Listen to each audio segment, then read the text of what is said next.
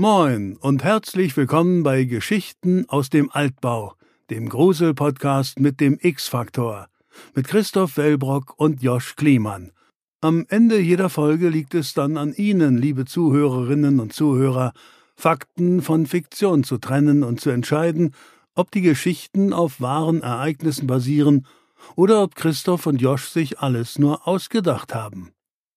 Und bevor wir dazu kommen, ob wir in unseren letzten zwei unheimlichen Geschichten voller schauriger Ereignisse, mysteriöser Vorkommnisse und unerklärbarer Phänomene einen wahren Kern versteckt haben, hier die kleine Spoilerwarnung. Denn die neuen Geschichten von heute beginnen ab 21 Minuten und 58. So sieht's aus, Leute. So sieht es aus. Wenn ihr die letzte Folge nicht gehört habt, dann springt dahin. Dann verpasst ihr nämlich zum Glück, kann man ja eigentlich sagen, diese spannende Auflösung zur letzten Folge. Und zwar hatten wir in der letzten Folge zwei spannende Geschichten. Voller schauriger Ereignisse. ja. äh, und zwar ähm, fangen wir heute bei der Auflösung mit deiner Geschichte an, Josh, und zwar Medium. Ich kann dir mal einmal verraten, was unsere ähm, Community gesagt hat. Und zwar machen wir ja immer auf Instagram alle zwei Wochen die Abstimmung. 66 Prozent waren der Meinung, dass du uns eine wahre Geschichte erzählt hast, während der Rest 34 Prozent das Gegenteil behauptet hat. Möchtest du danach noch einmal kurz zusammenfassen, worum es ging? Ist selbstverständlich. In der Geschichte Medium ging es um ein betrügerisches Paar, kann man eigentlich sagen, mhm. die eine Seance veranstalten, bei der der Tisch äh, unglaublich wackelt und irgendwann schwebt und alle Anwesenden völlig aus dem Häuschen sind. Was sie nicht wissen, ist, dass einer der äh, Teilnehmer, der Freund oder der Mann von der von dem Medium ist und ähm, dafür zuständig ist, dass der Tisch eben genau diese be wilden Bewegungen macht und äh, dafür sorgt, dass alle völlig begeistert sind von dieser Seance, sie am Ende abbrechen, weil sie so viel Angst haben und trotzdem mit Geld das Medium überhäufen. Das Problem ist leider, in dem Moment, als sich der Fake-Teilnehmer seiner Freundin oder Frau wieder zu erkennen gibt, ist ein weiterer Teilnehmer, nämlich der eigentlich schon vom Hof gefahren ist, wieder zurückgefahren, weil er was vergessen hat. Und erwischt das Betrügerpaar in Flagranti. Mhm. Und ihm ist sofort klar, dass er einem, ja, eigentlich einem Betrug aufsaß. Und ich glaube, er schlägt der Frau sogar ins Gesicht und äh, verzieht sich dann. Ja. Oder will sich verziehen. Und in dem Moment kommt es tatsächlich zu einer, ja, einer echten Weissagung, Wahrsagung. Ähm, die, die Frau, das Medium, fällt plötzlich auf den Boden und spricht dann in einer völlig wahnsinnigen Stimme ähm, eine, eine, ja, eine Art Prophezeiung aus. Also ähm, sagt, der Mann solle vorsichtig sein und ähm, auf jeden Fall geht es irgendwie um etwas, er wird etwas verlieren, was schon seit langem vor sich hin schwelt und so weiter und so fort. und der Mann haut dann natürlich erstmal wutentbrannt ab und sagt noch sowas wie, jetzt aber auch mal gut und so weiter. Und der ähm, Freund des Mediums sagt dann, naja, gut, komm, jetzt kannst du auch aufhören, so, jetzt reicht's auch. Und dann sagt das Medium aber, äh, ich weiß gar nicht, was du meinst. Hat einen absoluten Blackout und wir wissen in dem Moment, dass das Ganze nicht gespielt war. Ähm, so. Und am Ende kommt dann tatsächlich nochmal, ich glaube nach zwei Wochen, der betrogene Mann zurück und ähm, bedankt sich, also entschuldigt sich erstmal für den, für den Ausrutscher, in Anführungszeichen, äh, und bedankt sich bei dem Medium. Denn im Zimmer seines Enkels hat tatsächlich in den Wänden seit ja, Tagen, Wochen gab es einen Schwelbrand. Also mehrere kleine Kabel äh, kokelten da vor sich hin. Und wenn das Ganze nicht aufgeflogen wäre, früh genug und er das rausgefunden hätte, dann wäre wahrscheinlich deutlich Schlimmeres passiert. Und er ist nur darauf gekommen, aufgrund dieser ähm, Vorhersagung. Tja, also ein, ein Betrügerpaar, was eigentlich am Ende dann gar nicht weiß, was sie dann tatsächlich dann doch für Fähigkeiten gehabt haben. Tja, puh, schwierig, muss ich sagen. Schwierig. Hat mich natürlich am Anfang schon mal an die, hier habe ich ja schon gesagt, an die drei Fragezeichen erinnert. Da wackeln die ja auch, lassen die ja auch den Tisch wackeln ja. und äh, faken und inszenieren das alles. Da fehlt am Ende aber dann die wahre Vorhersage. da ist es dann natürlich wieder der gute alte Mr. Eugene, der da sein Unwesen treibt. Victor Eugene. Ähm, ja, in dieser Folge, beziehungsweise in dieser Geschichte, weiß ich auch nicht, das fängt halt irgendwie, weiß nicht, es ist irgendwie so ein Klassiker. Ich weiß nicht, es ist irgendwie so ein Klassiker. Es ist so richtig so, ich nehme euch alle hops als Medium und am Ende erzähle ich euch dann doch eine wahre Wahrsage und weiß es am Ende wieder alles nicht. Das klingt mir, das klingt mir zu klassisch. Das klingt mir zu klassisch. Christoph redet sich hier schon wieder im Kopf und Kragen. Ja, ist so. Ich habe auch immer das Gefühl, während du erklärst, Überlege was du ich. meinst, wechselst du zwei, dreimal deine Meinung das auch nochmal. Das ist auch schon des Öfteren ja. vorgekommen. Ähm, Also ich glaube, dass, also auf der einen Seite kann das auf jeden Fall irgendwie schon mal so passiert sein. Das ist, finde ich, nicht so super drüber. Auf der anderen Seite klingt es für mich einfach so zu klassisch, nach so einer zu klassischen Geschichte, die man hier erzählen könnte in diesem Podcast. Soll ich schon Und mal ganz deswegen- vorsichtig den Deswegen, Straf-Euro-Tasse deswegen rausholen? glaube ich, dass du dir die ausgedacht hast. Ja, okay, dann lass die Straf-Euro-Tasse nochmal kurz hier in der Schublade drin. Ja. Ich habe es mir tatsächlich ausgedacht, beziehungsweise mich sehr stark an einem Film orientiert. oh, Und zwar Red Lights mit Cillian Murphy, Robert De Niro und Sigourney Weaver. das ist ja ein guter Cast. Ist ein guter Cast, Warum auch ein guter Film. nicht? Ist ein ziemlich, ziemlich unbekannter, underrated Film, finde ich. Und handelt halt um, äh, es geht um die Physiker Tom und Margaret, also Cillian Murphy und äh, Sigourney Weaver, die paranormale Phänomene untersuchen und halt eigentlich immer beweisen, dass oder wie die gefaked sind. Und ähm, das geht so lange, bis sie einen blinden Showmagier treffen, und zwar Robert De Niro, dessen Zaubertricks sie dann nicht erklären können. Und der Anfang des Films ist eine längere Szene, die ziemlich genau meine Geschichte ist. Okay. Und zwar kommen die beiden halt bei einem Medium quasi an oder in einem Haus und ähm, sind bei so einer Seance dabei und da passiert genau das, Tisch wackelt, fängt an zu schweben, alles wild. Wirklich, wenn man das jetzt nochmal guckt und vielleicht nochmal sich an die Geschichte erinnert, sehr, sehr, sehr nah dran. Danach folgt halt die Auflösung, wie das gemacht wurde, auch mit diesem Fuß am Tisch und so weiter und was da wirklich passiert ist. Und dann geht der Film erst richtig los. Daher habe ich diese Szene, dass dann tatsächlich noch eine echte Prophezeiung kommt. Da habe ich mich bei der guten Professor Trelawney aus Harry Potter bedient und Ey, das ist ja lustig, dass du das sagst, weil beides habe ich gelesen. ja, Also eine Sache habe ich bei Discord Ach so, gelesen. ja. Da hat aber jemand extra auch so, so Spoilergründen nur geschrieben, äh, lieben Gruß an dieser Stelle an Mike, dass diese Szene ihn sehr an einen Film erinnert. Und irgendjemand, glaube ich, bei Instagram hat geschrieben, Professor Trelawney Ja. Vibes, ne? ja genau. Also ich habe das mit diesem echten Dingsbums kannte ich von Pro Professor Trelawney und aus dem Spiel Phantasmagoria. Da passiert das auch Okay. genauso oder ziemlich genauso. Das ist wahrscheinlich schon zigmal irgendwo passiert, oder? So eine wahre Prophezeiung, irgendwie. Keine Ahnung, bestimmt. Egal, sorry. Es ist auf jeden Fall ein, häufig, ist ein häufiger Trope und äh, von mir auch äh, schöne Grüße an Mike. Der hat mir nochmal äh, auch privat geschrieben, aber er lag falsch. Er meinte einen falschen Film ah, zumindest. wirklich? ja, ja. Okay, krass. Er meinte, er hat komplett Netflix durchgeguckt und hat das gesucht, weil er meinte, es erinnert ihn irgendwas, aber er hat ihn nicht gefunden. Mal gucken, vielleicht kennt er Red Lights ähm, und jetzt geht bei ihm auch ein normales Licht auf. Also dann haben wir ja eigentlich schon wieder in dieser Folge, eigentlich ja auch unsere quasi inoffizielle Halloween-Folge, weil an dem Wochenende kommt ja keine. Ja, stimmt. Ähm, an dieser Stelle einen kleinen Tipp für euch, für, eure, für euer Wohnzimmer, wenn ihr Filme gucken wollt. Red Light, ist, der ist ja auch wahrscheinlich ein bisschen gruselig, ne? Och, es geht. Oder ist eher so ein Thriller? Eher, eher Thriller, dramatisch, Drama? Mhm, mit okay. sogar noch einem kleinen ja, Twist? Ja, ich will nicht sagen Twist, aber Robert De Niro ist gar nicht blind. nee, guck den Film mal, ist tatsächlich interessant. Ähm, fand ich wirklich gut. Okay. Sigourney Weaver. Die von Alien, Ja, ja. für alle, die es nicht von- kennen. Die von, äh, oder die von Schneewittchen. Wirklich? Ja, die spielt die böse Hexe in Schneewittchen. Aber eine alten Verfilmung dann? Da, also da muss ich jetzt nochmal nachgucken, glaube ich. Aber doch, doch ich gucke nicht nach, ich bin mir sicher. Wir, wir lassen es einfach bei dem Halbwissen und ähm, es ist dann wieder eure Aufgabe da draußen, Christoph zu verbessern, Ja. wenn es nicht stimmt. Apropos nicht stimmen. Oder Ja, stimmt. Ich wollte gerade irgendwas mit verbessern sagen. Was man auch verbessern könnte, wären die TÜV-Maßnahmen in dem Freizeitpark. Denn in Christophs Geschichte Zug um Zug ging es um zwei Mädchen, Claire und Wendy, die in einen Freizeitpark gehen oder sich schon die ganze Zeit darauf freuen und äh, gerade Wendy am ganzen Morgen schon hibbelig ist, weil sie in den Freizeitpark geht, um in irgendwie, wie ist der, Big Grind oder sowas, irgendeine Holzachterbahn, Der Park heißt McKinley Park. McKinley Park. Mhm. Okay. Oder McKinley Park. Und die Bahn heißt auch äh, Giant Grind. Giant Grind, okay, ja fast. Äh, sie freut sich auf jeden Fall schon voll drauf. Was sie dann, was ihre Freude so zumindest minimal dämpft, ist aber, dass sie äh, bis das losgeht und sie da ankommen im Park, einige Sachen sieht, die irgendwie ja, so ein leicht mulmiges Gefühl geben. Sie äh, kriegt in ihrem Feed irgendwie ganz viele Nachrichten reingespült von irgendwelchen Unfällen an irgendwelchen Freizeitparks. Äh, auf dem Weg zum Freizeitpark sieht sie dann noch irgendwie ja, irgend so eine komische Hexe, eine alte Frau, die irgendwie auf ein Auto zeigt, was abgeschleppt wird und da reißt dann das Seil und dann sagt sie noch so ominös so, "Na gut, dass da nichts passiert ist. so, was kann schnell passieren, Mädchen? Auf jeden Fall kommt sie dann im Park an und dann kommen sie zu dem Giant Grind, das ist eine ganz alte Holzachterbahn, die noch manuell gebremst wird, was ich noch nie gehört habe. Was das denn für, für eine Blödsinnsidee von vornherein schon, aber okay.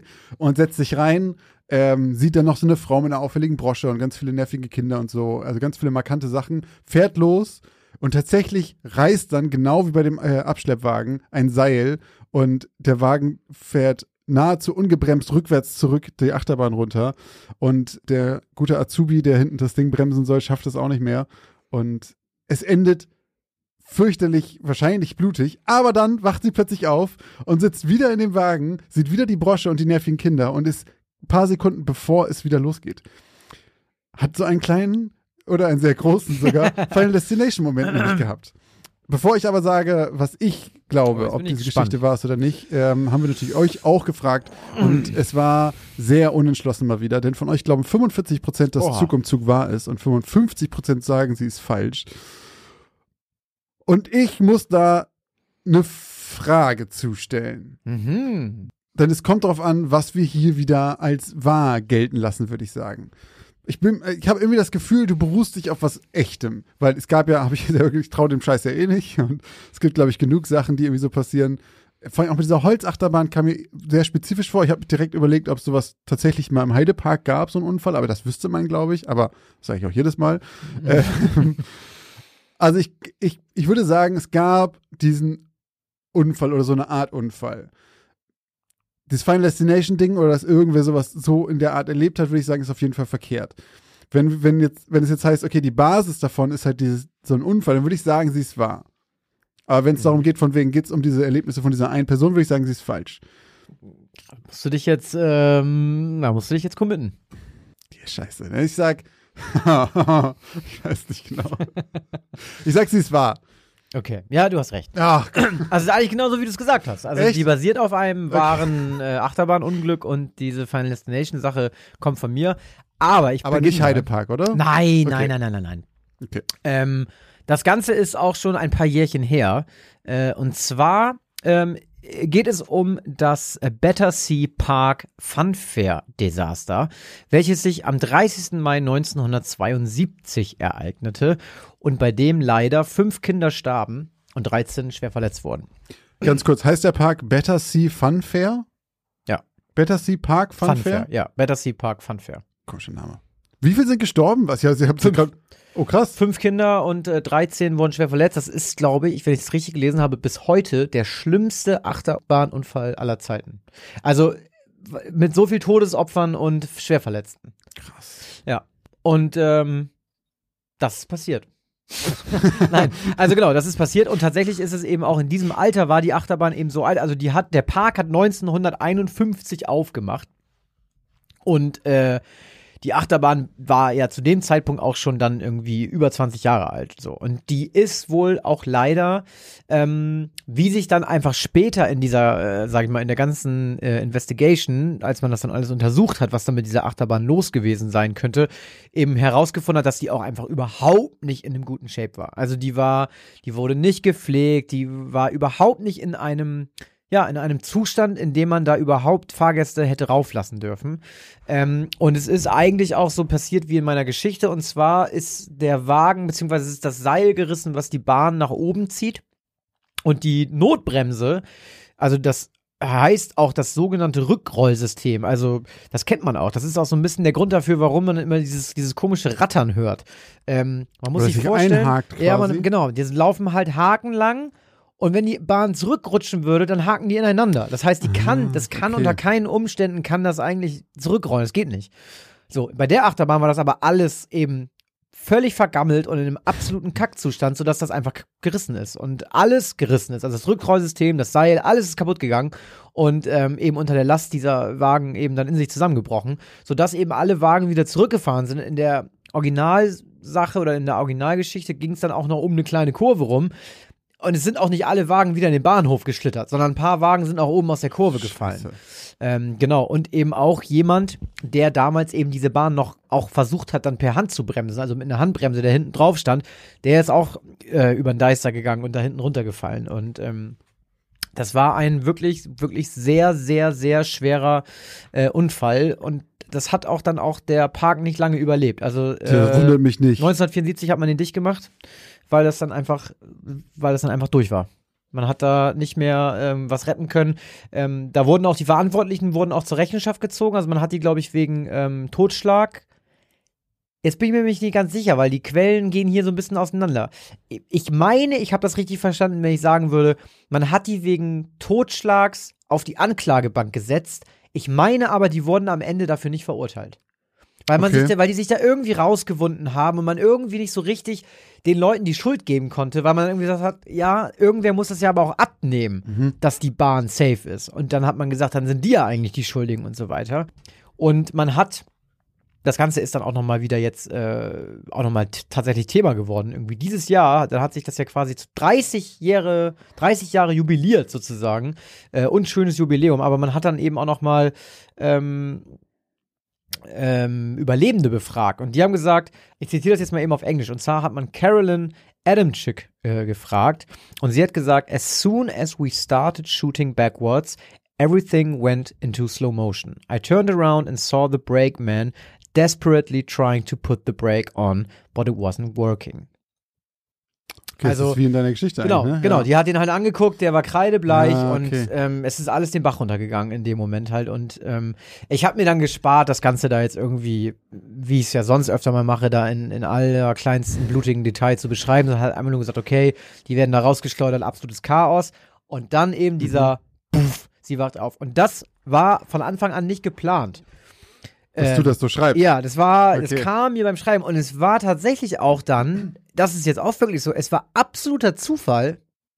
Also beim Schreiben kam mir irgendwann so dieses, hm, naja, komm, ich baue da einfach so Final Destination Momente ein, von wegen, die guckt bei, ne, bei Ja, ihrer App da, dann sieht sie noch irgendwie was und irgendwie sagt ihr schon vieles so, fahr heute nicht in den Park.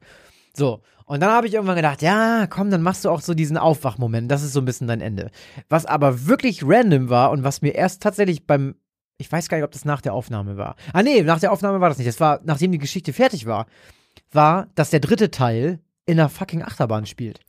Das wusste ich aber zum Beispiel auch nicht. Haben viele geschrieben, Ja. auch so, und da, da, ich hab, ich hab den nicht mehr im Kopf. Und dann habe ich gedacht, ei, ei, ei, ei, ei, dann denken ja wirklich jetzt alle, alle, dass es Final Destination ist, weil das auch noch in der Achterbahn da spielt. Das ist, glaube ich, die Anfangsszene aus dem dritten Teil. Das ist so. mit der, ist so ein Bolzen fliegt da raus, glaube ich. ja, irgendwas, ne? irgendwas geht da kaputt. Ja, jetzt kommt so Ja, langsam und Erinnerung wieder. Was ich dann aber tatsächlich übernommen habe, ist der Park. Der heißt auch McKinley Park. Ah, okay. Und äh, Wendy und Claire sind auch Aus- zwei Namen aus ähm, Final Easter Destination. Hat auch jemand, reingestreut. genau, hat auch jemand erkannt. Das ist ja mittlerweile schon Verstandard geworden. Ja, ja, irgendwer nur noch ist ja Eas- auch- aber auch einfach, dass wir einfach immer nur Easter Eggs noch einbauen. ähm, genau, also es war so ein bisschen vom Höckchen auf Stöckchen tatsächlich. Und am Ende hatte ich dann irgendwie eine Achterbahn, Final Destination. Und ja, also die Achterbahn hieß im Original The Big Dipper. Könnt ihr dann auch mal googeln, Dipper. wenn ihr das nachlesen wollt. Ist das nicht Ähm, ein Sternzeichen? Äh, nicht ein Sternzeichen, sondern ein Himmels, äh, wie nennt man die nochmal? Wie nennt man das? Der große Wagen und sowas? Das ist ein Stern, nee, wie heißt Stern? Sternbild. Sternbild? Das weiß ich nicht, wie man das nennt. Ich sage immer nur, guck mal, da ist der große Wagen. Und mehr kenne ich auch nicht. Große Wagen ist ein, ich sag Sternbild. Sternbild? Konstellation, Sternzeichen eine ist es nicht. Ich- Nee, ein Sternzeichen nicht. Aber ich glaube, The Big Dipper ist, ist das vielleicht sogar einfach der große Wagen? Keine Ahnung. Mir kommt das Aber irgendwie bekannt vor. Kann mal jemand mir auf die Schulter klopfen? Giant Grind?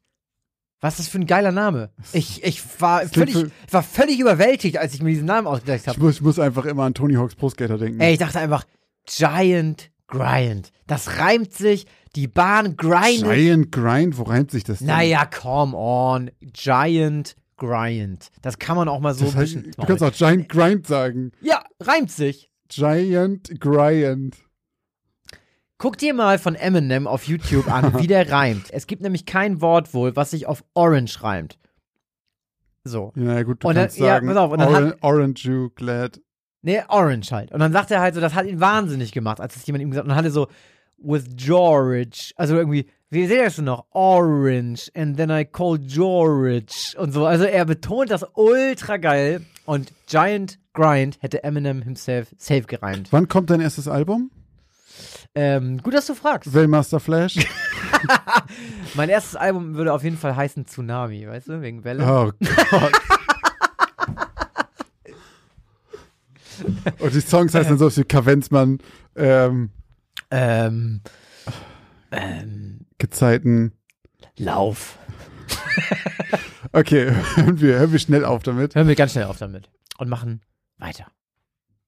Wieder einmal haben Josch und Christoph die Grenze zwischen Realität und Illusion überschritten. Wie ging es Ihnen beim Hören der letzten zwei Geschichten aus dem Altbau? Konnten Sie Wahrheit von Fiktion unterscheiden? Jetzt machen wir eine kurze Werbeunterbrechung.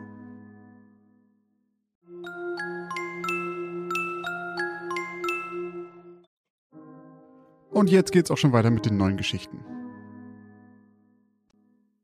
Heute lassen wir mal Christoph anfangen mit seiner neuen Geschichte von heute. Oh ja. Und ich kann einfach noch ein bisschen warten hier und ein bisschen genießen, bevor ich selber dran bin. Deswegen äh, Vorhang auf, Bühne frei, äh, Licht, Kamera, Action. Was sagt man noch? Äh, Reicht, glaube ich. Hast du noch was? Mikro an. Wie, wie der Regisseur immer sagt, Mikro an. Meine Geschichte heute heißt Die Maske.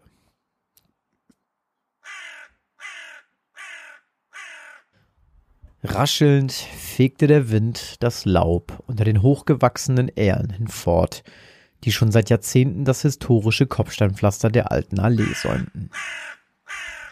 Zahlreiche Krähen mit pechschwarzem Federkleid hockten in den spärlich beblätterten Baumkronen der uralten Bäume und krächzten bedrohlich auf jeden hinab, der die Bäume passierte. Auch auf Saskia. Die Studentin kam gerade aus der Uni und war mit ihrem rostigen Fahrrad auf dem Weg nach Hause. Fröstelnd grub sie ihr Kinn tief in ihren Schal und stellte fest, dass die Temperaturen im Vergleich zur ersten Oktoberhälfte ganz schön gesunken waren. Es war ein später Freitagnachmittag und in zwei Tagen war Halloween. Saskia stöhnte. Sie hatte noch immer kein Kostüm und irgendwie auch keine richtige Idee, als was sie sich verkleiden sollte. Morgen war sie bereits auf eine Halloween-Party eingeladen, auf der man ohne Kostümierung nicht hereinkam. Was natürlich verständlich war, aber gleichzeitig auch immens den Druck auf sie erhöhte, schnell etwas zu finden. Deshalb hatte sie geplant, den morgigen Samstagvormittag zu nutzen, um in der Stadt alle möglichen Kostümläden abzuklappern, um dann hoffentlich zufrieden mit einem scheußlich grässlichen Halloween-Outfit auf die abendliche Fete zu gehen. Als Saskia zu Hause angekommen ihr Fahrrad in die Garage stellte und anschließend die Veranda zur Haustür hinaufschlurfte, zuckte sie plötzlich unerwartet zusammen. Und ihr entfuhr ein kleiner Schrei. Links neben dem Hauseingang hatte es sich ein gruselig aussehendes Skelett gemütlich gemacht und prostete ihr mit einem leeren roten Pappbecher zu. Ihre Familie hatte offenbar in ihrer Abwesenheit schon damit begonnen, das Haus zu schmücken. Vom anstrengenden Tag erschöpft, betrat Saskia das Haus und wurde zur Begrüßung fast von ihrem kleinen Bruder umgerannt. Da bist du ja endlich, rief er erfreut. Ich habe uns schon die perfekte Route für Sonntag rausgesucht. Sie ist fast wie die vom letzten Jahr, nur habe ich dieses Jahr drei Straßen ausgetauscht. Unsere Ausbeute sollte also deutlich höher ausfallen. Ihr kleiner Bruder Kevin war sechs Jahre jünger als sie und freute sich jedes Jahr wie ein Schneekönig, wenn Halloween bevorstand. So war es auch seit Jahren Tradition, dass Saskia und er gemeinsam auf Süßigkeitenraubzug gingen und sich nach getaner Arbeit den Bauch vor dem Fernseher vollschlugen, bis ihnen schlecht wurde. Als was gehst du eigentlich dieses Jahr? fragte Kevin, als Saskia gerade ihre Jacke an den Haken der Garderobe hing. Ich weiß es ehrlich gesagt noch nicht genau. Ich werde morgen in die Stadt fahren, ein paar Läden abklappern und mich dann einfach spontan entscheiden. Hm, brummte ihr Bruder, sichtlich unzufrieden. Aber geh bloß nicht als Vampir. Das bist du nämlich schon letztes Jahr. Und ein Kostüm zweimal hintereinander zu benutzen, bringt Unglück. Versprochen, sagte Saskia. Jetzt muss ich aber was essen. Und danach habe ich noch ein bisschen mit meinen Unisachen zu tun. Damit beendete sie die langsam entfachende Diskussion mit ihrem Bruder, der leidenschaftlich gern über seine eigenen Kostüme redete. Den Rest des Abends passierte nicht mehr besonders viel. Anstatt noch etwas weiter zu lernen, verbrachte Saskia viel lieber die Zeit vor dem Fernseher und notierte sich nebenbei ein paar Ideen für ihre Verkleidung. Krankenschwester, Zombie und Vampir waren inzwischen auch wirklich langweilig geworden, und Saskia war sich sicher, dass man auf der morgigen Party bestimmt kleine Kostümgrüppchen mit genau diesen Verkleidungen bilden könnte. Nein, es musste irgendwas anderes sein, irgendwas Besonderes, Einzigartiges. Doch würde sie das in den großen Kaufhäusern und Kostümgeschäften finden? Sie war sich nicht sicher. Doch es war mittlerweile auch einfach zu spät, um sich darüber den Kopf zu zerbrechen. Unzufrieden knipste sie den Fernseher aus und legte sich ins Bett. Am nächsten Morgen war Saskia schon sehr früh auf den Beinen. Sie aß nur ein schnelles Frühstück und nahm danach direkt den nächsten Bus in die Innenstadt. Auf der Fahrt notierte sie sich eine Liste mit allen Läden, von denen sie wusste, dass sie Kostüme verkauften. So konnte sie zumindest keinen vergessen. An der Station Hauptbahnhof stieg sie aus. Von dort aus waren es nur noch wenige Schritte bis zur Haupteinkaufsstraße und sie kam auf dem kurzen Weg an ihrem Lieblingscafé vorbei. Ausgerüstet mit einem durchsichtigen Plastikbecher, der von unten bis oben eher mit einer süßlichen Kakao-Vanillepampe gefüllt war als mit einem Kaffee, stiefelte Saskia los auf der Suche nach dem perfekten Kostüm fürs diesjährige Halloween.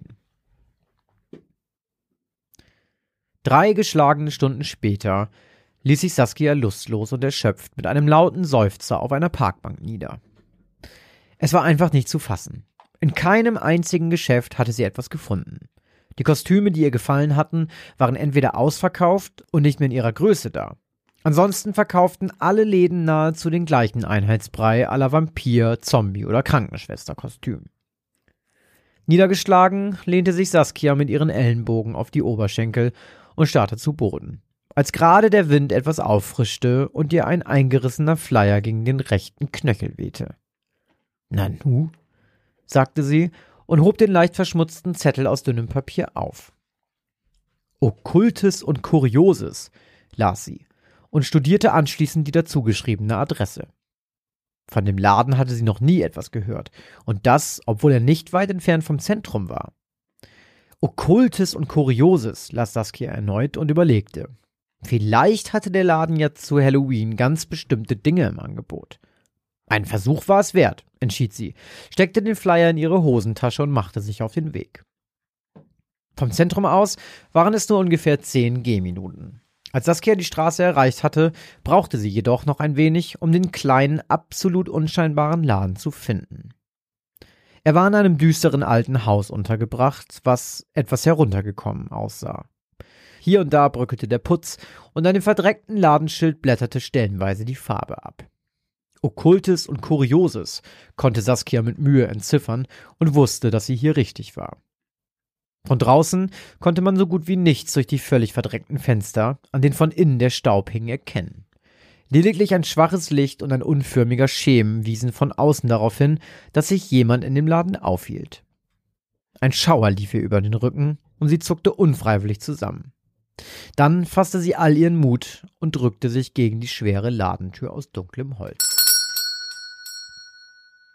Ein Glockenspiel ertönte, als Saskia das kleine Geschäft betrat, und eine Gestalt kam hinter dem düsteren Tresen hervor. Guten Tag, krächzte sie und verschränkte die Arme hinter ihrem Rücken wie ein Butler. Guten Tag, erwiderte Saskia freundlich. Ich weiß nicht, ob ich hier richtig bin. Ich habe zufällig Ihren Flyer in der Stadt gesehen und dachte, dass ich einfach mal vorbeischaue. Sie machte eine kurze Pause in der Hoffnung, dass die Gestalt, die im schummrigen Licht der Ladenbeleuchtung kaum zu erkennen war, etwas sagen würde, doch wurde enttäuscht. Also, räusperte sie sich und fuhr hastig fort. Ich suche eine Verkleidung, ein Kostüm für Halloween. Ich führe leider keine Kostüme, antwortete die Gestalt trocken und bewegte sich einen Schritt nach vorne, so dass Saskia jetzt ihr Gesicht sehen konnte. Lediglich Masken, allerdings von besonderer Herkunft. Interessant, antwortete Saskia. Könnten Sie mir zeigen, wo ich diese ominösen Masken finde? Folgen Sie mir, schnarrte der Ladenbesitzer und verließ die Verkaufsfläche durch eine schmale Tür in ein Hinterzimmer. Das Zimmer war deutlich ordentlicher und aufgeräumter als der Raum, den Saskia gerade verlassen hatte. Auch war es viel leerer. Während im Hauptverkaufsraum die Regale nahezu überquollen und der Boden noch staubiger als die Fenster war, sah es hier aus, als würde man von der Erde essen können.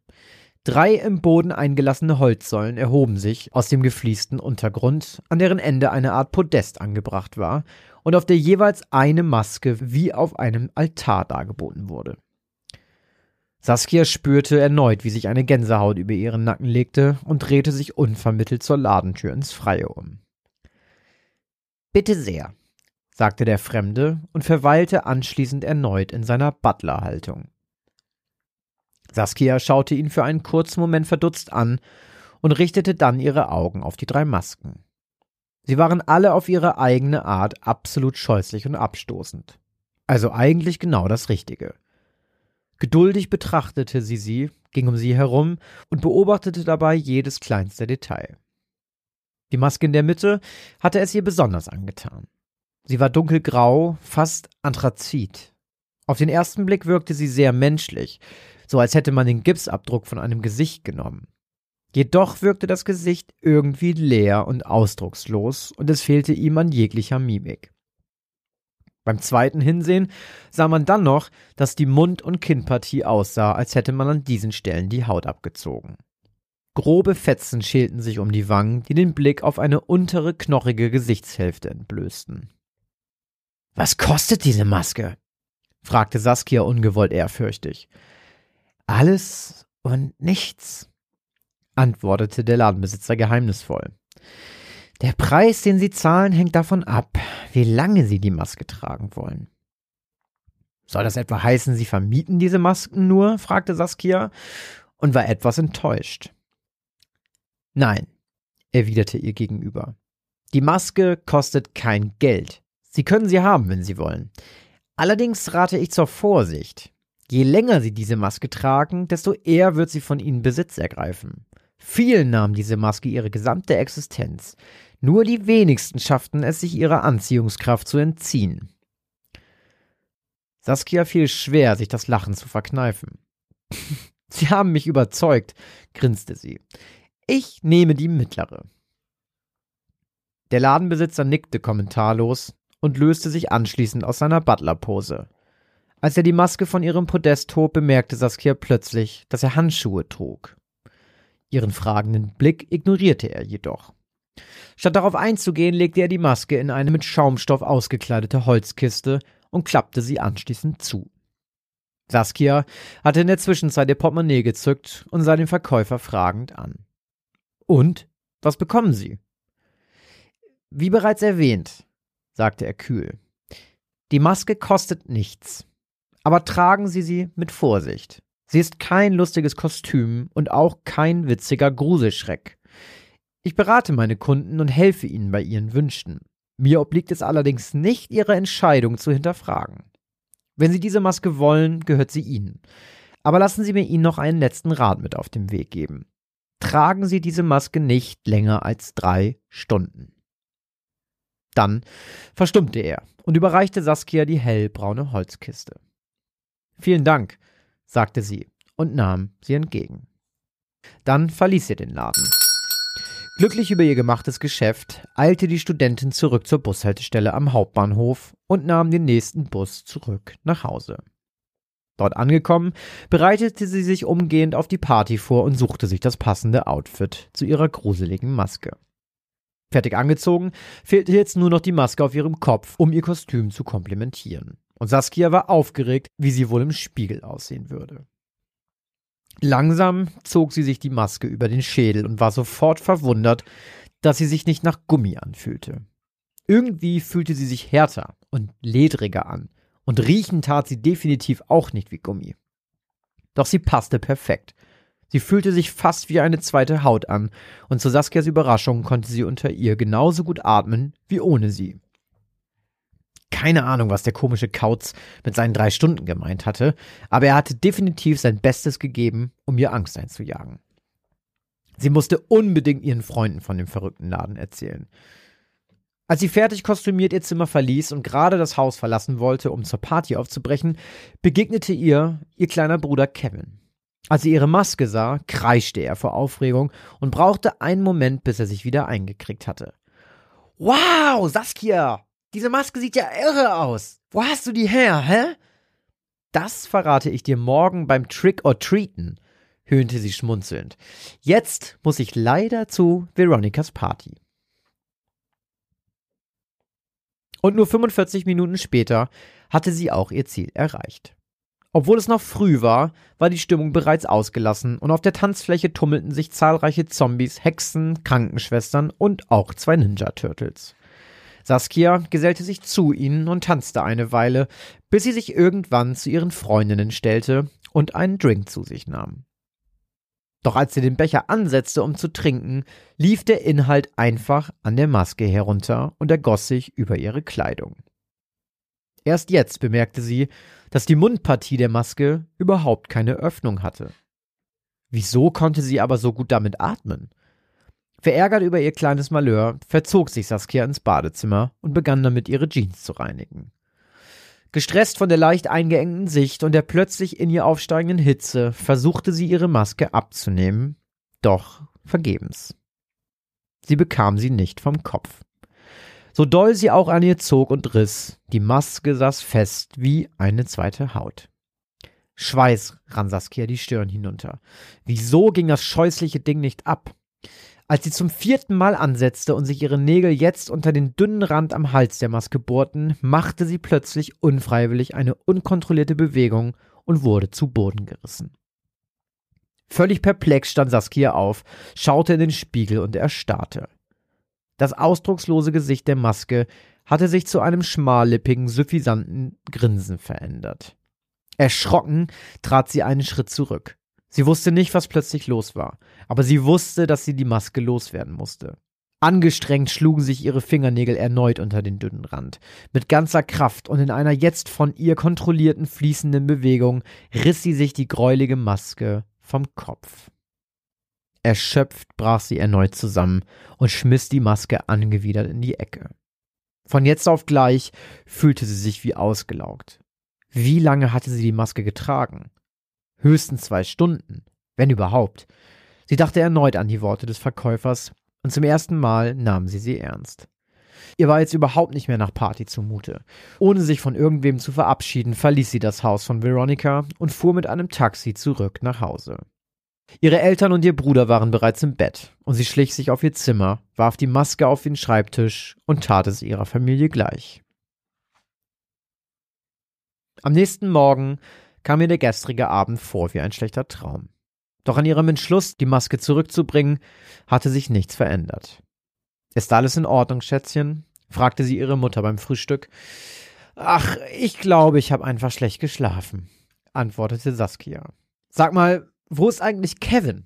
Plant er die Route etwa nochmal neu? Ich habe ihn heute noch gar nicht gesehen. Kevin ist heute Morgen schon früh aus dem Haus.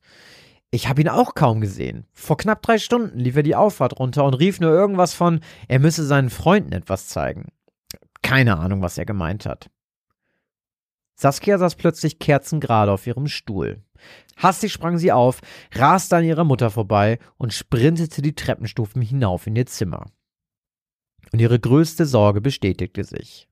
Kevin hatte sich, während sie schlief, in ihr Zimmer geschlichen und die Maske entwendet.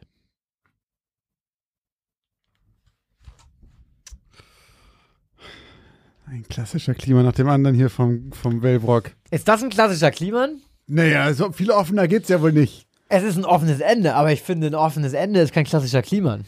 Ein offenes Ende ist einfach. Und sie schaute nochmal zurück. Und sie fühlte sich leer. Das ist einfach nur ein offenes Ende.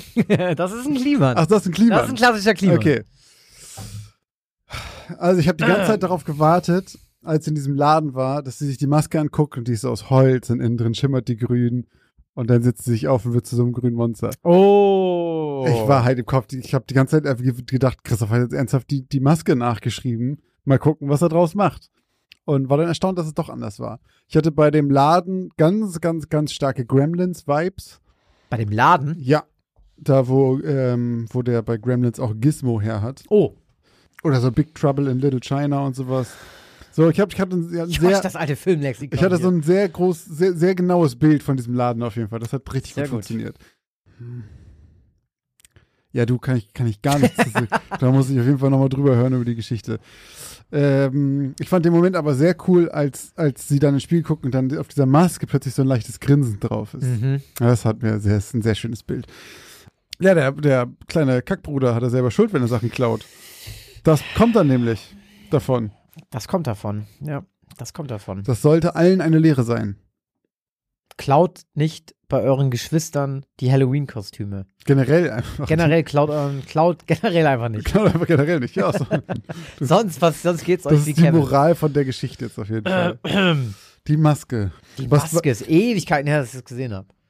Gab's Pass mal davon- auf, pass mal auf, da kommt, gab's, oder wolltest du jetzt auch sagen, gab's davon schon ein Remake? Also es gab davon mal irgendwann noch einen zweiten Teil, der aber richtig scheiße war, wo der Hund dann auch die Maske, glaube ich, trägt und noch irgendwer anders und sowas. War der nicht sowieso cartoonig? Ich war, ich habe, glaube ich, auch mal eine Zeichentrickserie davon, von die Maske. Ähm, Die war aber geil. Fun Fact, äh, das beruht auf einem Comic, die Maske. Und das Comic war nicht äh, PG-13. Das war ganz schön blutig und äh, Oh, sehr viel düsterer. Geil. Und das wäre, stell dir mal vor, du kriegst so, du hast Logan noch nicht geguckt, ne? Aber ich Doch, hätte gerne. natürlich. Achso. Jo, den mit ähm, Hugh Jackman? Ja. Ja, doch, Okay. ist gut. Stell dir mal Das, vor, du kriegst so in dem Stil und mit der Ernsthaftigkeit einen, einen die Maske-Film. Das wäre schon ziemlich cool. ja, es gibt ja wenig so Superheldenfilme, die so sind, ne? Also hier so Kick-Ass ist ja so ein bisschen so. Ja. Obwohl er der schon auch lustiger ist eigentlich, aber halt dann wiederum extrem brutal. Marvel halt, Marvel will halt schon die ganzen 13-Jährigen haben, so. Aber kriegen sie mit Logan halt nicht, ne? Nee, Kommt mal nie rein. nee. Aber der ist ja Marvel, ne? Ja, ja. Also, muss ja. Muss ja, oder? Ja, hatte nicht Sony da noch die Rechte? Das ist ja ganz schwierig. Ui, X-Men, so. X-Men ist ja so ein Ding gewesen. Ach Leute, okay, bevor wir da jetzt reinkommen, da bin ich raus. Ich habe davon von Superhelden habe ich absolut keine Ahnung. Ja, aber, da aber ja, hätte wäre geil, weil ich meine hier äh, The Boys zum Beispiel, äh, wo du mich drauf gebracht ja, oder hast. Daredevil ja auch. Daredevil? Äh, Daredevil, Deadpool meine ich, sorry. Das ist stimmt. Deadpool, gut, Deadpool ist für mich irgendwie auch so sehr klamaukig, aber aber es halt auch brutal, so. das stimmt. Aber The Boys finde ich so, ja, Mann. das ist perfekt, Alter. Ja, das sind so, genau. das sind so, das ist wirklich perfekt. Ja, jetzt stell dir mal vor, The Boys mäßig, aber so mit, mit, ähm, mit die Maske. Und von mir aus, ey, nimm gerne Jim Carrey wieder, als so ein Psycho. Ah, Jim Carrey kann sowas aber nicht. Ah, Der kann nur, nicht? der kann nur lustig. Der kann, ich glaube. Das kann gibt's, sein. Gibt's einen Film, Wo Also Jim Carrey eine ernste gibt, Rolle gibt's spielt. 100 Pro, gibt's hundertprozentig. Ich wette, dass es das gibt. Ich wette, der hat wahrscheinlich auch schon mal einen Award für sowas gekriegt, für so ein krasses Drama. Aber ich glaube, der ist einfach so der Mann der tausend Gesichter. Das kann sein. So, ne? Sehr guter Film, übrigens, große Empfehlung, Der Mondmann oder Mann im Mond. Ich glaube, Der Mondmann. Äh, da spielt er das Leben von Andy Kaufman, so ein Comedian, den es mal gab. Wirklich sehr guter Film und da, da ist er wie Arsch auf einmal auf der Rolle. Ist nicht auch ein bisschen klamaukig so, Ich aber finde immer es so toll, wie du immer so versuchst, so hier auch so ein Filmexperte zu werden. so in jedem, in jeder zweiten Folge. Übrigens, ähm, ja, auch ein sehr guter Cast, also da in einer Glanzparade. aber ich habe das ja schon mal probiert. Ich habe mir gesagt, ey, wer Bock hat auf einen Filmcast, schreibt's gerne. Hat kein Arsch geschrieben. Leute, die, die, Hat wollen, keiner Bock drauf. die wollen von dir eine Geschichte haben. Ja. Weißt du, wie ich meine? Schuster, bleib bei deinen Leisten. dann sollen sie die kriegen. Aber falls dir irgendwelche großen Filmpodcaster zuhören, Josh würde sich über eine Einladung von euch freuen. Immer. Immer. Gut, aber genug über Filme geredet. Ich bin gespannt auf Geschichte Numero dos. Oder zwei oder de. Dann hört es aber auch auf mit meinen Sprachen. Ähm, Josh, wie heißt sie? Schneegestöber.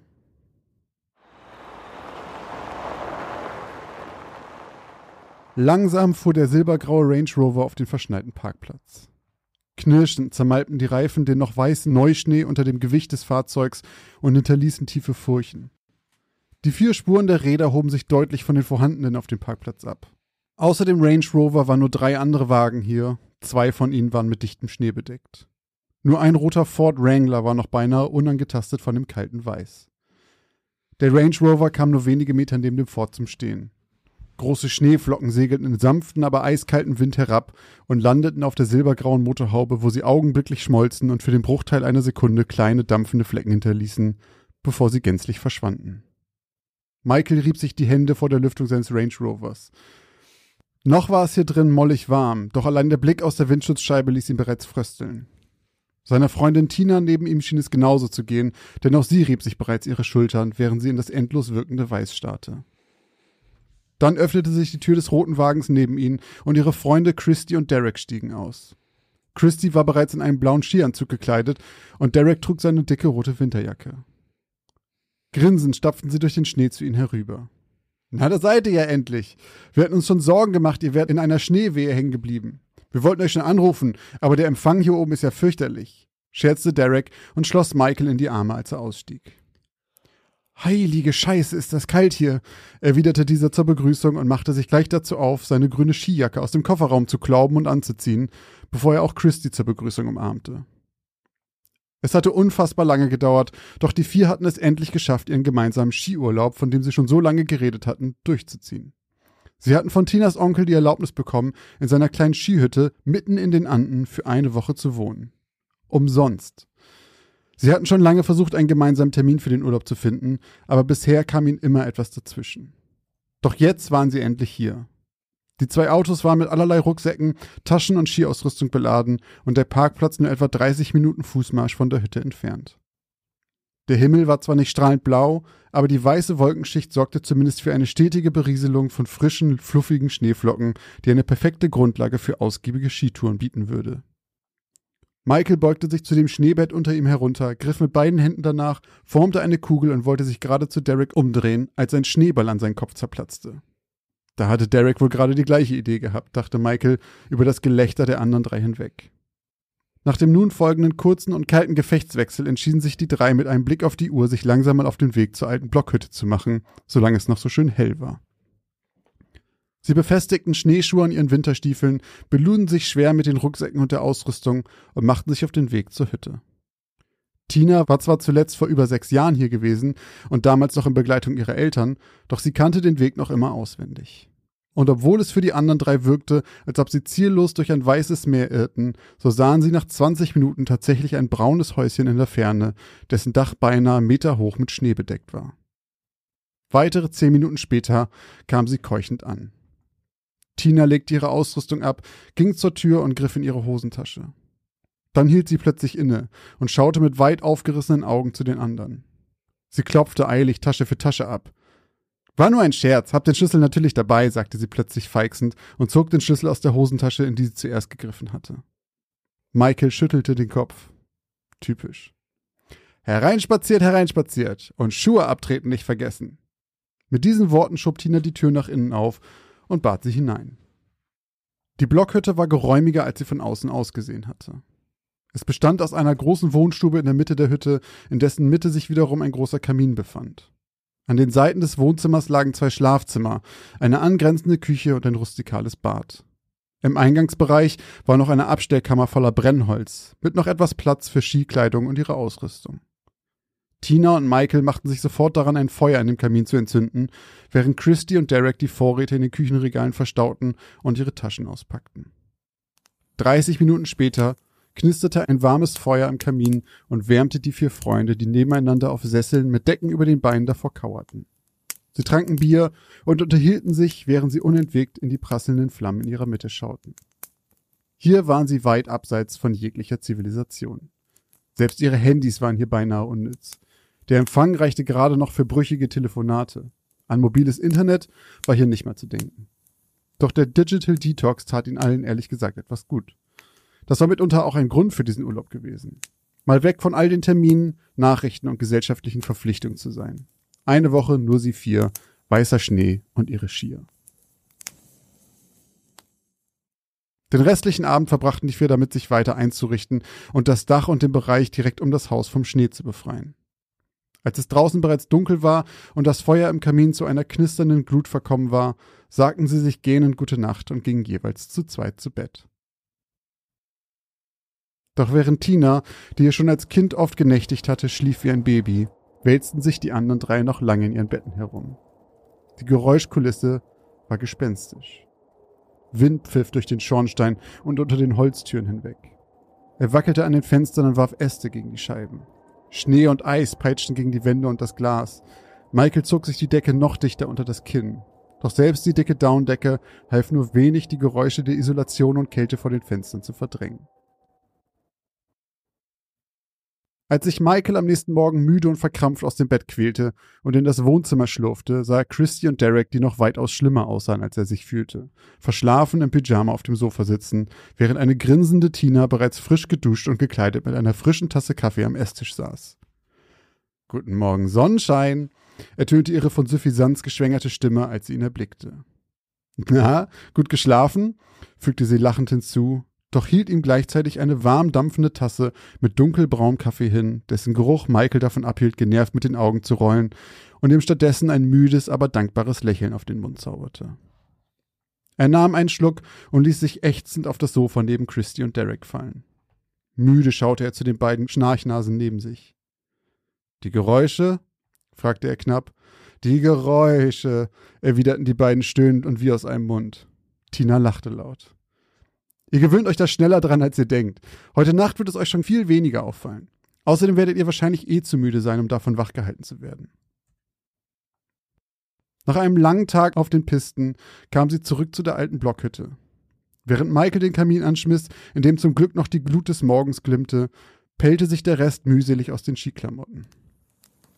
Nach einigen Minuten knisterte das Holz im Kamin bereits wieder und wärmte die nasse Kleidung, die jetzt davor hing. In der Küche brodelte bereits ein Topf mit Wasser und Michael und Tina machten sich daran, mit dem Kochen anzufangen. Spaghetti Bolognese stand für heute auf dem Speiseplan. Scheiße, ertönte eine Stimme. Es war Derek.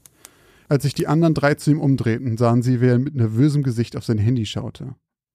Was ist los? Ich habe über 40 Anrufe in Abwesenheit von meiner Mutter. Sorgenfalten bildeten sich auf seiner Stirn. Es brauchte mehr als zehn Versuche, sie zu erreichen, bis er es schaffte. Die Verbindung war schlecht. Der Schnee hatte den Tag über deutlich zugenommen.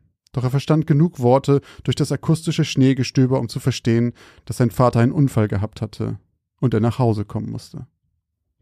Ohne viel Zeit zu verschwenden, kramten Derek und Christy eilig das Nötigste ihrer Sachen zusammen, um noch heute Abend den Rückweg anzutreten. Michael und Tina würden noch bis zum nächsten Morgen hier warten und dann auch abreisen. So hatten sie sich den Urlaub wirklich nicht vorgestellt. Es war etwa eine Stunde vor Dämmerung, als Tina ihnen noch einmal den Weg zu dem Parkplatz erklärte und die beiden lange umarmte. Auch Michael verabschiedete sich lang von seinen Freunden, bevor die beiden mit Sack und Pack aus der Haustür traten und nichts als einen kalten Windhauch hinterließen, der beim Öffnen der Tür eintrat. Niedergeschlagen ließen Tina und Michael sich auf die Sessel fallen. Ich hoffe, seinem Vater geht's gut, seufzte Tina nach einigen Minuten der Stille. Ja, ich auch. Ich auch. Den restlichen Abend verbrachten die beiden damit, alle paar Minuten in der Hoffnung auf ein Update von ihren Freunden auf die leere Empfangsanzeige ihrer Mobiltelefone zu schauen. Doch das Schneegestöber vor den Fenstern hatte jetzt so weit zugenommen, dass die Aussicht auf Empfang von Sekunde zu Sekunde schmaler wurde. Als es spät wurde und das Wetter draußen zu einem Sturm entbrannt war, entschieden Tina und Michael, dass es an der Zeit war, schlafen zu gehen. Heute würde eh keine Nachricht mehr zu ihnen durchdringen. Doch diese Nacht fiel es selbst Tina schwer einzuschlafen. Die beiden lagen eng umschlungen unter den dicken Decken, doch pfiff der Wind laut tosend durch das Haus aus Holz, als stünde der böse Wolf vor der Tür auf der Jagd nach den drei kleinen Schweinchen. Die Türen wackelten in ihren Rahmen, Hagel und Schnee preschte gegen die Fenster und das Dach knarzte unter der ständig wachsenden Last des Neuschnees. Es war ein einziger Albtraum. Michael war, als ob irgendetwas versuchte, hier hineinzukommen. Der pfeifende Wind klang wie Schreie, die durch den Kamin rasten. Der Hagel klopfte an den Fenstern und drängte darauf, endlich hereinkommen zu dürfen. Er kratzte an der Haustür und hämmerte gegen die Wände. Und dann geschah es. Mit einem lauten Krachen zerbrach die Fensterscheibe in ihrem Schlafzimmer. Schnee, Eis und Sturm erfüllten innerhalb von Sekunden das Zimmer durch das Loch in der Scheibe. Sofort stürzten Michael und Tina aus dem Raum, griffen noch, was sie konnten und verrammelten die Tür hinter sich. Heute würden sie im Wohnzimmer schlafen und sich morgen um das kaputte Fenster kümmern. Sie schnappten sich Decken aus Christys und Dereks Zimmer, heizten den Kamin noch einmal ein und schliefen einige Zeit später endlich ein. Als sie am nächsten Morgen aufwachten, hatte sich der Schneesturm gelegt. Gleißendes Licht brach durch die Fenster an den Stellen, an denen die Strahlen den Schnee bereits geschmolzen hatten. Der Himmel leuchtete in hellem Blau und eine andächtige Stille hatte sich über das Land gelegt. Es war das komplette Gegenteil vom vorherigen Abend. Doch so schön der Morgen auch war, sie mussten sich noch um das zerstörte Fenster kümmern. Also öffneten sie mit Stiefeln an den Füßen und einer frischen Tasse Kaffee in der Hand die Tür zum Schlafzimmer. Ein Bild der Verwüstung. Mindestens 40 Zentimeter Schnee lagen in dem Zimmer und bedeckten beinahe jede Ecke mit kaltem, grellen Weiß. Doch in einer Ecke leuchtete etwas Rotes im frischen Schnee. Michael stapfte hindurch darauf zu und wollte es anheben, bis er die Jacke von Derek erkannte. Sie umhüllte noch immer den Körper ihres Besitzers, der mit eiskaltem Körper und Glassplittern in den Händen am Boden lag. Er war tot. Den Leichnam von Christy fanden sie später, als sie die Haustür öffneten, um Hilfe zu holen. Sie lag mit blutig gekratzten Nägeln und erfroren direkt davor. An der Tür waren tiefe Kratzer im unnachgiebigen Holz zu erkennen. Die wenigen Zentimeter Holz, die sie von der lebensrettenden Wärme des Kamins abgehalten haben. Das war ein klassischer Klima, mein Lieber.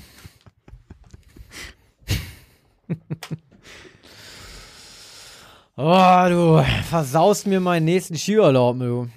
Zumindest den auf der Hütte. Da kann ich mich jetzt aber nicht mehr so entspannen vom Kaminfeuer äh, entspannen, wenn da irgendwie draußen alles weht. Hast du schon mal richtig auf einer Skihütte, so einer Blockhütte, Skiurlaub gemacht?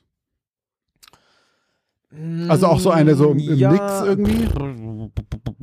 Also, ja, also, ja, doch, doch, eigentlich schon.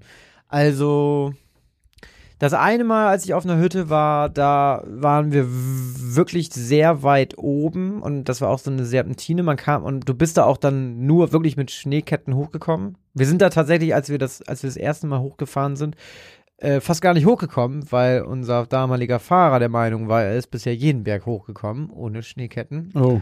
Und da mussten wir von unserem äh, Vermieter ähm, da hochgezogen werden mit dem Jeep. Die haben ja da alle in Österreich alle Allrad und so. Mhm.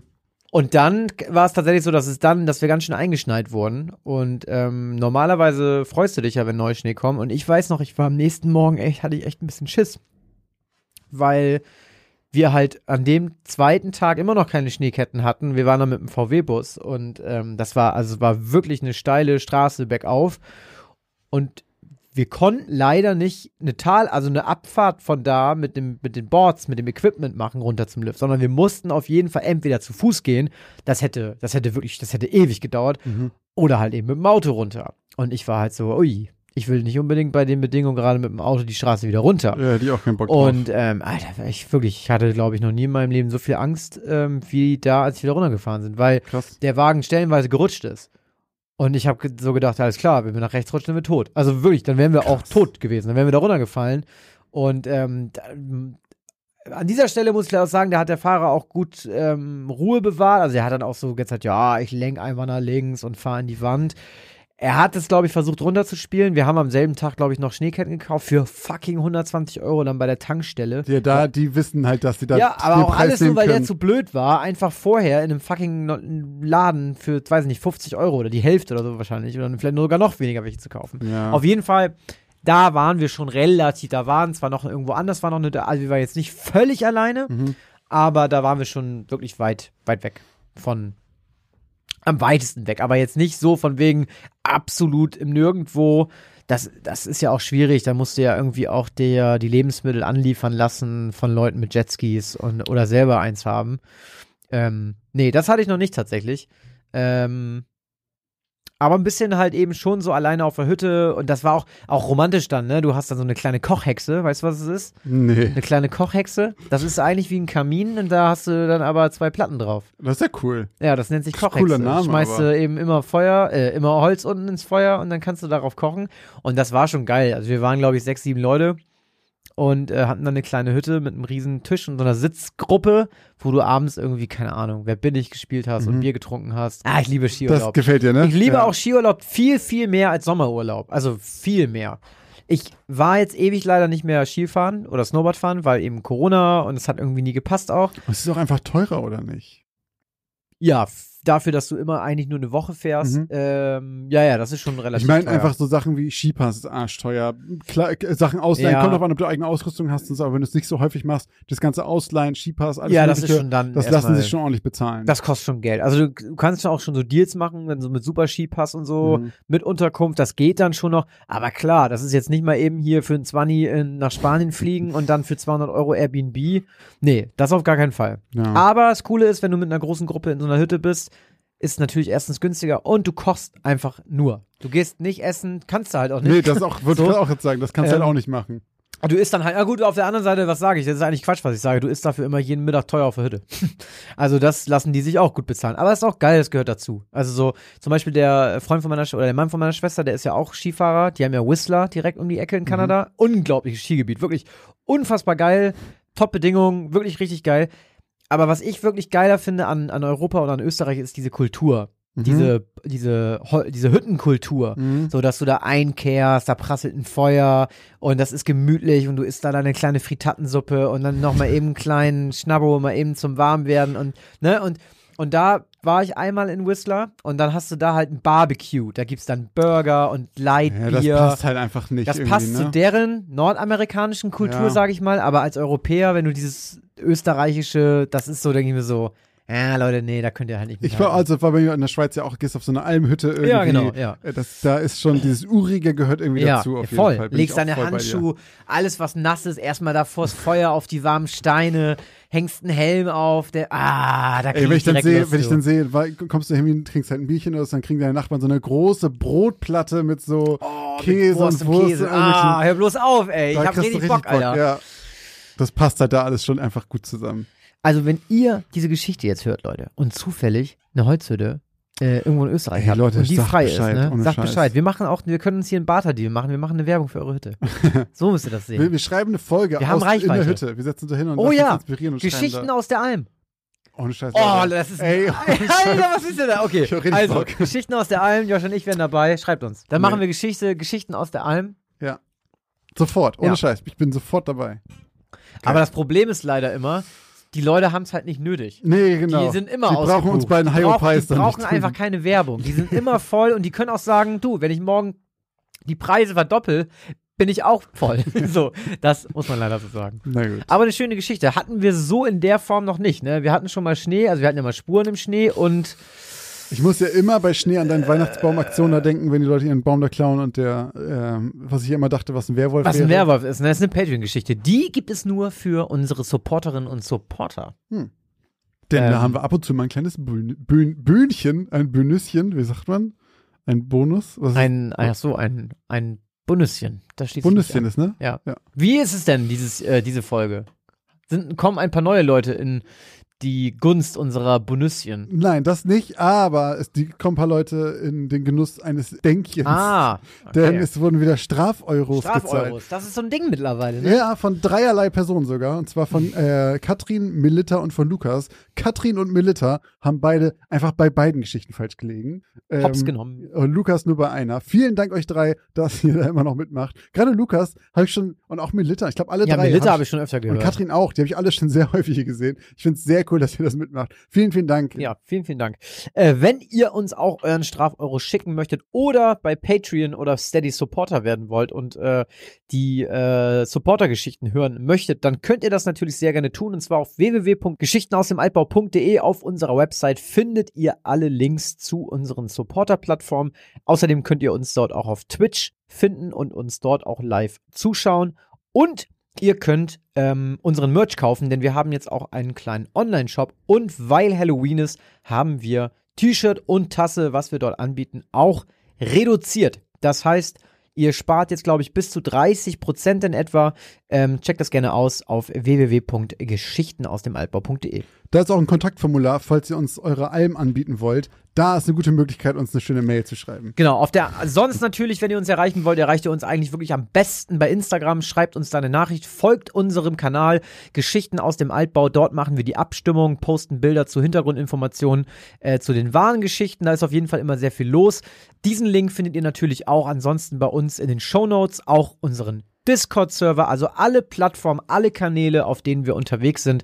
Einfach einmal in die Shownotes gucken oder auf geschichtenausdemaltbau.de. Ach so, und apropos Twitch. Äh, wir haben es schon bei Instagram erwähnt. Äh, wir werden am Montag, dem 31.10. an Halloween, werden wir unsere erste Live-Folge machen, Leute. Wir haben uns da richtig was ausgedacht. Es wird eine, es wird eine ganz normale Folge werden. Also eine Stunde wird es bestimmt gehen, vielleicht eine Dreiviertelstunde, wir wissen das noch nicht Wir genau. Es wird mal. halt eine Live-Folge werden. Das heißt, Ja. wir werden uns auch noch ordentlich verlesen.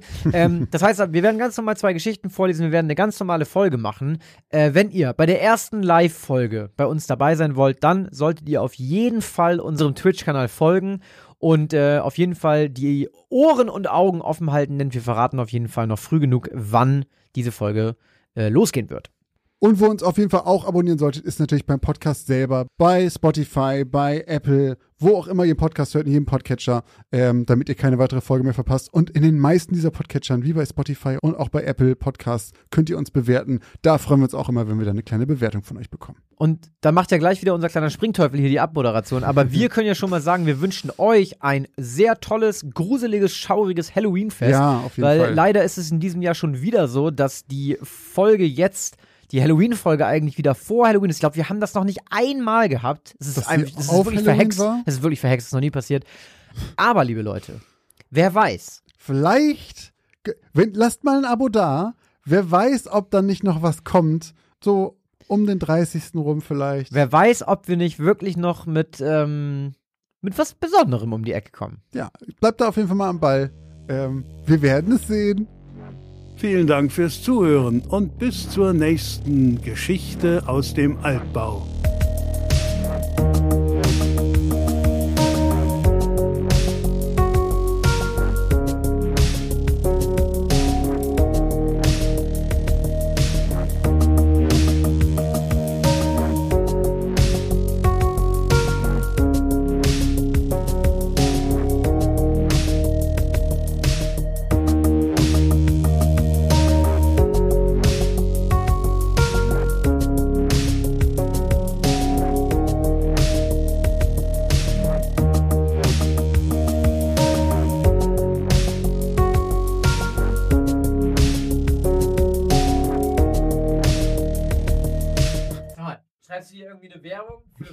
Range Rover? Der Range Rover. Michael fuhr übrigens einen Range Rover mit unserem Gutscheincode Range Kriegst du- kriegst du Rover. 5%.